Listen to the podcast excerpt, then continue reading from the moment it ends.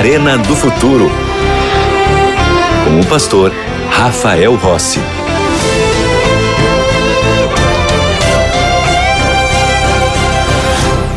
Já estamos de volta com o programa Arena do Futuro e eu tenho aqui nas minhas mãos um guia de estudo muito especial que eu quero lhe apresentar.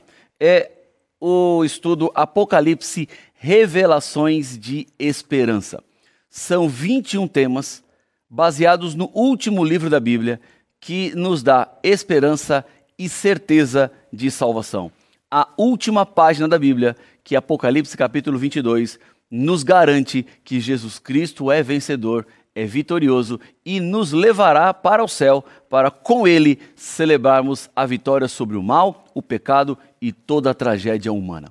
E o que você deve fazer para receber esse estudo aqui? Você tem que ser aluno da melhor e maior escola bíblica do mundo, que é a escola bíblica aqui da Novo Tempo. E o que você faz para se matricular nessa escola bíblica? Você pode enviar uma mensagem para nós pelo WhatsApp. O número é 129 8244 0077. Você vai preencher um pequeno registro e nós então vamos enviar para você na sua casa esse guia de estudos. Ou você pode ligar para nós no telefone fixo aqui da Novo Tempo, 12 21 27 31 21. Lembrando que este telefone fixo funciona de segunda a sexta-feira em horário comercial. Ou você pode ir diretamente no nosso site biblia.com.br. Tudo certo? Então, vamos ao tema de hoje, porque tudo começa na palavra. O estudo da Bíblia, da revelação de Deus, nos aproxima do nosso Senhor. A cada estudo que vamos fazendo, os nossos olhos vão se abrindo para novas verdades. Porque eu tenho comigo que Deus sempre fala conosco. Nós não estamos servindo um Deus que está em silêncio. Ora, deixa eu te falar uma coisa. Você pode dizer assim, pastor, por que eu não estou ouvindo a voz de Deus se ele sempre fala conosco? Deus está falando. Agora, você está disposto? A senhora está disposta a ouvir aquilo que Deus tem para falar? Se você abre o seu coração, Deus ele vai falar. Deus ele vai chegar ao seu lado e te mostrar as grandes verdades que ele deixou revelado na Bíblia Sagrada.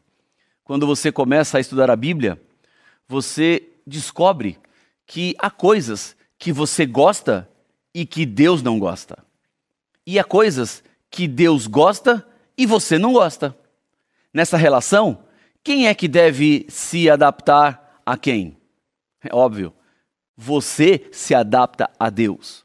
Você molda a sua vida de acordo com a vontade do Senhor, porque Ele é quem tem algo maior e melhor para mim e para você.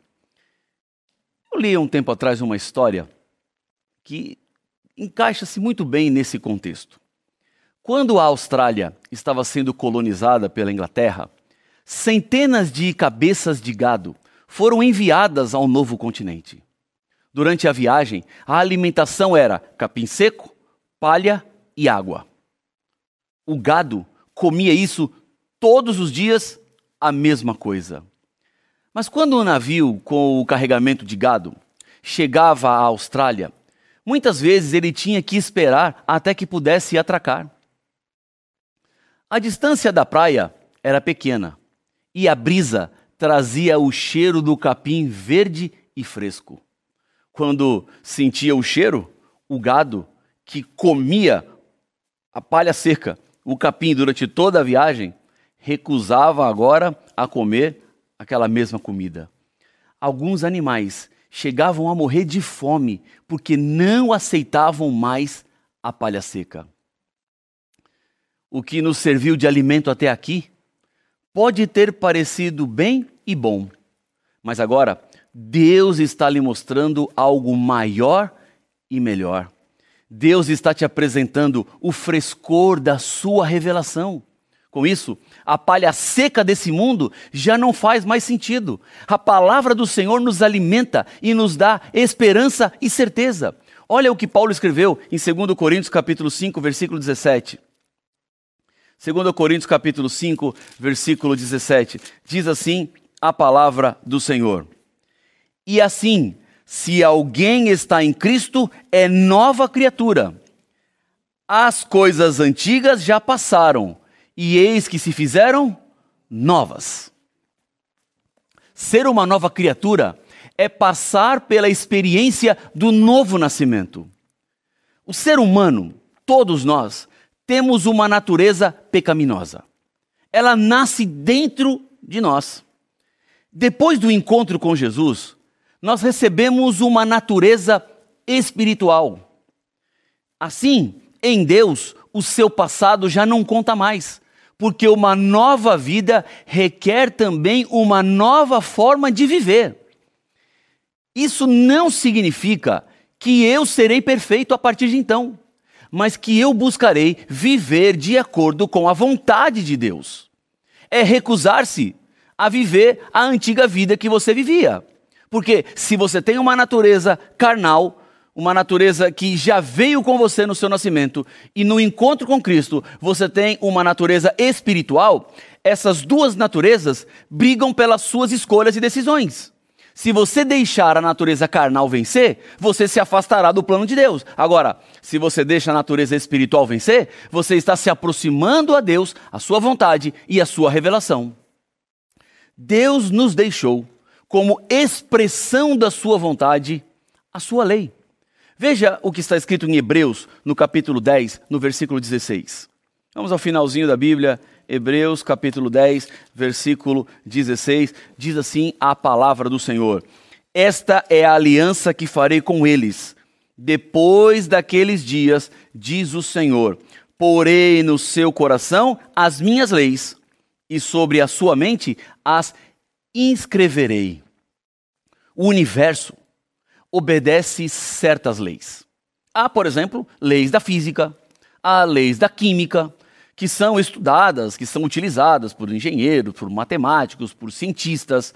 O nosso corpo é regido por leis biológicas, que, quando são desrespeitadas, causam dores, enfermidades. Há também uma lei moral, e esta lei é a lei que tem sido pisoteada e quebrada em nosso planeta. A família humana está sofrendo graves consequências desta atitude que é uma atitude rebelde. Olhe para o mundo à nossa volta. Desrespeito aos pais, desafio às autoridades, abuso de poder, delinquência, crime, egoísmo, corrupção, desentendimentos, guerras. A lei de Deus é uma lei moral que rege a conduta, que rege o relacionamento e a ética entre as pessoas. E esta lei de Deus também se relaciona conosco, seres humanos, e Deus, que é o Criador de todas as coisas. Quando eu paro para pensar na lei de Deus, eu entendo que, como Criador do mundo, Deus estabeleceu diretrizes. Deus estabeleceu orientações. Na verdade, a lei não é uma lei que visa punir ou visa cercear sua liberdade, sua alegria, mas a lei é a lei do amor. Encontramos essa lei de Deus nos dez mandamentos. E são esses mandamentos que continuam em vigor. Não apenas para mim, mas como na Bíblia, na palavra de Deus. Vamos à Bíblia? Se você tem ela aí, vamos a Êxodo capítulo 20. E vamos dar uma olhada na lei de Deus. Êxodo capítulo 20. Vamos ver os mandamentos que Deus deixou para nós em Sua palavra. Êxodo capítulo 20, a partir do versículo 3, nós encontramos os mandamentos de Deus. Vamos passar por eles. Primeiro mandamento diz assim: ó, não terás outros deuses diante de mim. O que Deus está dizendo aqui é que apenas Ele é o Senhor. Nada deve ocupar o lugar que é de Deus. Você não pode adorar, reverenciar e nem pedir a nada e nem ninguém que não seja o Senhor. Segundo mandamento, diz assim a Bíblia no versículo 4: não farás para ti imagem de escultura, nem semelhança alguma que há em cima nos céus, nem embaixo da terra. E o versículo 5 diz assim: ó, não as adorarás, nem lhes darás culto. Deus está dizendo que você não pode materializar Deus e usar aquela materialização, aquele símbolo, como se fosse Deus. Você não pode cultuar ou venerar nada que não seja o Senhor. Terceiro mandamento, versículo 7. Não tomarás o nome do Senhor teu Deus em vão. O nome de Deus é sagrado. O nome de Deus é santo, o nome de Deus deve ser respeitado. Por isso, não pode e nem deve ser usado de maneira leviana ou inconsequente. Precisamos dar o devido destaque que Deus merece por ser quem Ele é. Isso passa pelo respeito ao nome dele. Quando nós decidimos seguir a Cristo, recebemos o nome de Deus em nossa vida. E se você não vive de acordo com aquilo que Deus espera que você viva, você também está tomando o nome dele em vão. Quando você se anuncia de Cristo, mas não vive como Cristo espera que você viva, isso é uma transgressão do terceiro mandamento. Vamos ao quarto mandamento, versículo 8.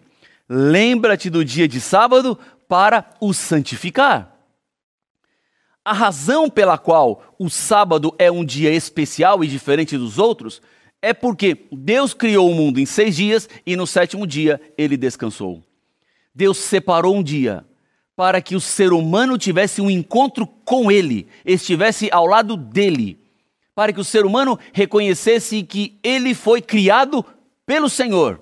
E quando ele santifica e guarda este dia, ele está dizendo que Deus é o Senhor também da sua vida. Vamos ao quinto mandamento da lei de Deus, versículo 12. Honra teu pai e a tua mãe, para que se prolonguem os teus dias na terra que o Senhor teu Deus te dá. Tem a ver com a sua origem, tem a ver com a sua família, com o seu núcleo familiar. Respeitar pai e mãe, honrar pai e mãe, é andar nos caminhos ensinados pelos pais, é viver uma vida de caráter, de honestidade, de bondade. Isso honra o nome do pai e da mãe, ainda que eles não estejam mais vivos.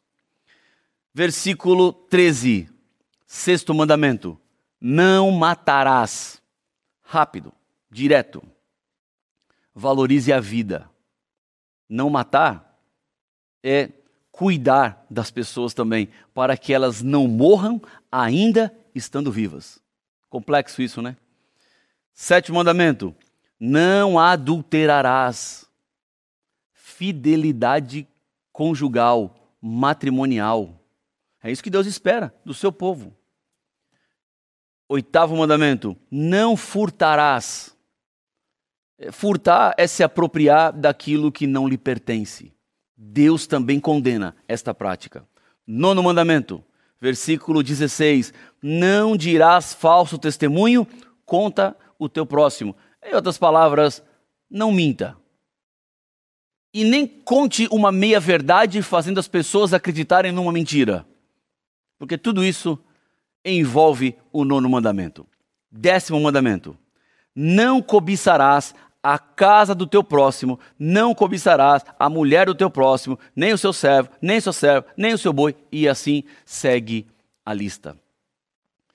A cobiça não é apenas querer ter o que o outro tem, mas é querer tirar do outro aquilo que o outro tem, para que você tenha e ele não tenha mais. Esse é um mandamento complexo também, e que parece estar permeado na sociedade dos nossos dias. Há uma mensagem para todo o mundo. O mundo cristão hoje está dividido no que se refere à lei de Deus.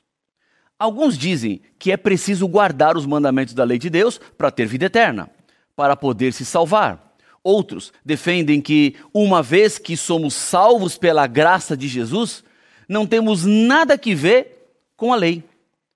Dizem assim: olha, a lei foi abolida. Muito mais importante do que qualquer opinião é saber o que a Bíblia tem a nos dizer.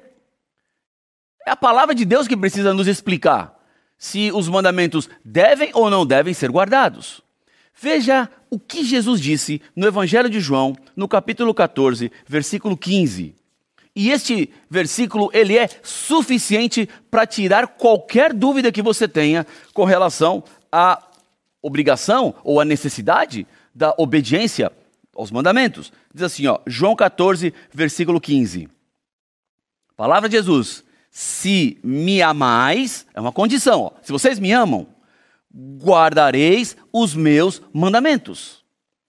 Eu demonstro meu amor a Deus obedecendo os seus mandamentos.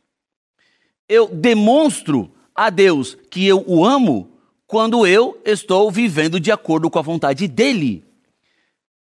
Volto a repetir. Você não guarda os mandamentos para se salvar. Você guarda os mandamentos porque foi salvo. E em reconhecimento àquilo que Cristo fez na cruz, morrendo para que eu e você tivéssemos vida eterna, agora se demonstra em uma vida de obediência. Você muda a sua trajetória. Se uma pessoa tem um encontro com Cristo e não muda o rumo de onde estava caminhando, na verdade, ela não teve um encontro com Cristo. É mais ou menos assim. A pessoa está caminhando rumo à destruição. Lá está o precipício, está o abismo, está a morte, está tá a destruição, e ela vai caminhando. Quando ela tem um encontro com Cristo, ela tem uma mudança de rumo. Ela não vai mais para o precipício. Ela caminha agora em direção àquilo que Deus tem. Agora, se uma pessoa está caminhando para o precipício, tem um encontro com Cristo e continua caminhando para o precipício, na verdade não foi Cristo que ela encontrou. Porque Cristo, ele transforma a nossa história, ele muda o rumo da nossa trajetória.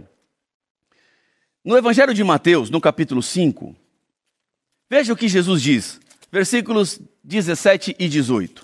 Mateus capítulo 5, 17 e 18, diz assim a palavra do Senhor: Não penseis que vim revogar a lei ou os profetas, porque eu não vim para revogar, vim para cumprir. 18 porque em verdade vos digo: até que o céu e a terra passem, nenhum i ou um tio jamais passará da lei, até que tudo se cumpra. Jesus está dizendo que ele não veio abolir a lei de Deus, ele veio para cumprir. Jesus foi obediente àquilo que havia estabelecido para a humanidade quando ele criou os seres humanos. Quando o planeta saiu das suas mãos, Deus estabeleceu sua lei. E Jesus está dizendo assim: olha, eu não vim para abolir, não. Se estão falando por aí que a lei foi abolida, quem aboliu não fui eu. Olha só. Se Jesus diz que não veio para abolir, quem está dizendo que ele aboliu? É óbvio que existe o sistema do engano, da mentira, liderado pelo diabo, inimigo de Deus, que quer a perdição minha e sua. Mas quem conhece a verdade está liberto. Quem conhece a verdade já não anda mais sem saber para onde ir. Nós temos na Bíblia, na palavra de Deus, claramente a vontade dele, a expressão daquilo que Deus espera de mim e de você. Se ele diz que não aboliu, ele não aboliu. Ah, pastor, mas Paulo já falou algumas vezes sobre a lei e ele fala sobre a relação entre lei e graça. Então agora estamos na graça, não mais na lei. Não é bem assim. Quer ver? Vamos a Romanos capítulo 3, versículo 31. Romanos 3, 31, esse é um livro escrito pelo apóstolo Paulo. E no livro de Romanos ele fala muito sobre lei e graça, fala muito sobre essa relação entre essas duas particularidades que envolve a dinâmica da salvação. Romanos 3,31 diz assim: olha, anulamos, pois, a lei pela fé? Paulo está fazendo uma pergunta. E ele responde assim: ó, não, de maneira nenhuma. Antes, confirmamos a lei. O motivo que me leva a guardar a lei de Deus não é para salvar-me, mas sim porque eu amo a Jesus e aceito ser salvo por ele. Nada, vou repetir, nada pode comprar a vida eterna. Penitências ou sofrimento, nada disso. A vida eterna é um presente de Deus. A fé em Deus e a lei não são realidades que estão em conflito na Bíblia. Agora, fora da Bíblia, sim, há muito conflito. Mas na Bíblia, não. Essa relação é harmônica. Essa relação está tranquilamente dentro de uma mesma compreensão. Porque a obediência à lei de Deus é uma expressão do meu amor e da minha gratidão. É o resultado do poder da palavra e do Espírito Santo na minha vida. Assim, eu passo a ter alegria em viver e colocar as minhas escolhas regidas pelos princípios estabelecidos na palavra de Deus e na lei de Deus. Ainda em Romanos, no capítulo 7, versículo 7, eu acabei fechando a minha Bíblia aqui, deixa eu abrir de novo, Romanos 7, 7. Você vai encontrar um outro verso onde Paulo fala dessa relação entre lei, graça e amor. Olha o que diz a Bíblia. Que diremos, pois? É a lei pecado? De modo nenhum. Mas eu não teria conhecido o pecado senão por intermédio da lei. Pois não teria conhecido a cobiça se a lei não dissera: não cobiçarás. No livro de Tiago, no capítulo 1, a partir dos versículos 23, veja o que você vai encontrar, uma confirmação exatamente disso que acabamos de ler. Tiago, capítulo 1, versos 23 a 25. Diz assim a palavra de Deus: Porque se alguém é ouvinte da palavra e não praticante, assemelha-se ao homem que contempla no espelho o seu rosto natural. Pois a si mesmo se contempla e se retira, e para logo se esquece de como era a sua aparência. Versículo 25: Mas aquele que considera atentamente na lei perfeita, lei da liberdade, e nela persevera, não sendo ouvinte negligente, mas operoso praticante, esse será bem-aventurado no que realizar. Olha só. Aquele que olha rapidamente ou só uma vez a lei de Deus, não descobrirá os seus erros. É preciso continuar olhando com firmeza para a perfeita lei de Deus, para que ela revele quem você é.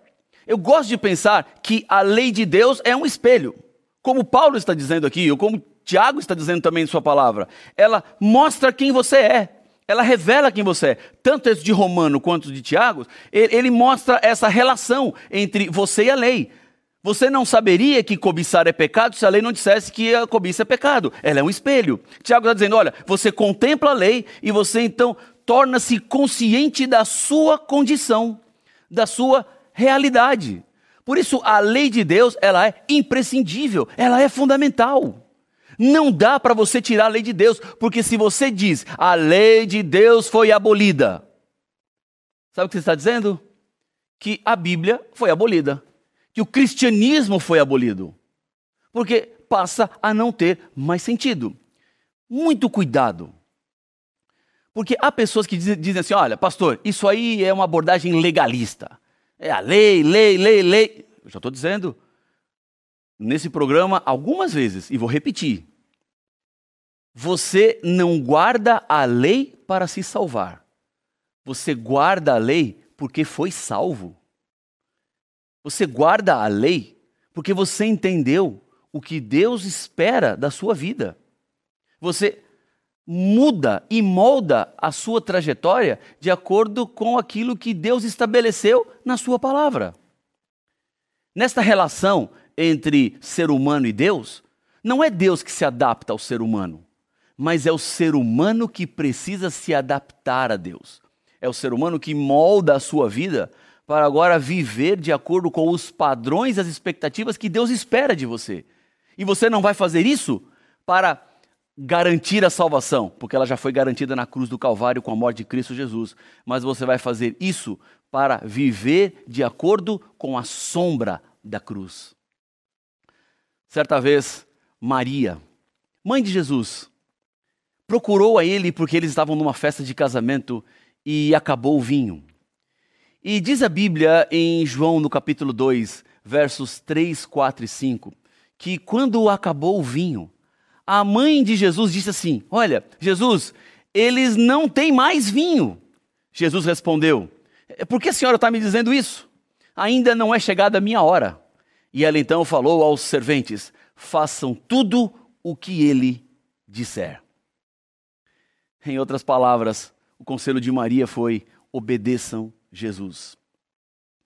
Façam o que ele está dizendo. E ele disse: Quem me ama, guarda os meus mandamentos. Em Tiago, no capítulo 2, versículo 10, 11 e 12, nós encontramos que aquele que guarda toda a lei, mas tropeça em um só ponto, se torna culpado de todos. Na matemática divina, 10 menos 1 não é 9. Na matemática divina, 10 menos 1 é zero. Ou você guarda todos os mandamentos da lei de Deus, ou você não guardará nenhum mandamento. Você não pode selecionar que mandamentos você quer. Você não pode dizer, ah, eu quero esse, eu não quero aquele, eu vou viver esse, não vou viver aquele. Porque a lei de Deus é uma só. A lei de Deus, ela não vive sem um mandamento ou outro. Você consegue entender? É como uma corrente. Somente será uma corrente se todos os elos estiverem fortes e ligados uns aos outros. Se um desses elos se quebrar, a corrente já não é mais segura. A corrente já não mais atenderá à estabilidade necessária para o seu uso. Assim também a lei de Deus. Não quebre o elo da lei de Deus. Decida hoje viver de acordo com a palavra de Deus. Viva de acordo com aquilo que Deus espera e Deus estará ao seu lado. Se você quer hoje viver e obedecer os mandamentos da lei de Deus, eu quero orar com você e colocar a sua vida nas mãos dele. Pai de amor, Deus querido, entendemos hoje a tua lei, que é a expressão do teu amor, é a expressão da tua graça. Há pessoas que estão orando comigo nesse momento que decidem viver de acordo com aquilo que o Senhor estabeleceu na lei, mas é difícil. Dá forças, ajuda-nos, abre portas para que cada pessoa seja fiel ao Senhor, hoje e sempre. São bênçãos que eu peço no nome de Jesus. Amém. Amém. Que Deus te abençoe. Parabéns por decidir viver de acordo com a lei de Deus. Um abraço. A gente se vê aqui no Novo Tempo.